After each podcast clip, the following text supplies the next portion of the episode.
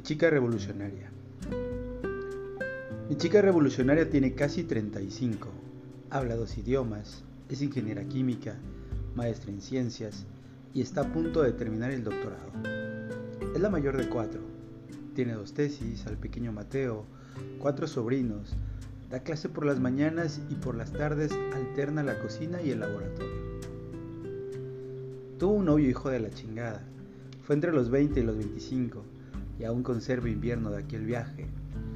Recuerdos del cine, de la uni y de la vida en Zapata.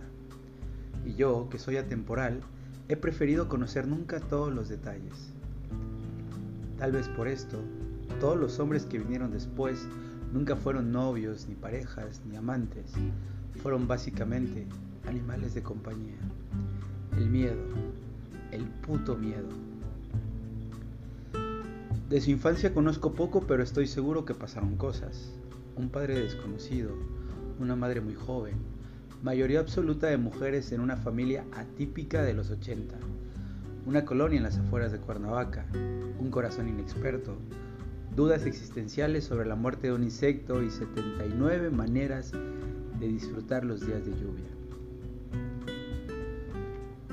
Cuando pinta es feliz, le gusta ver series, pelis, leer y escribir, escuchar música en inglés, ama los atardeceres, las hojas de los árboles caer en otoño, el café por las mañanas, los días de frío y pasar las noches en vela.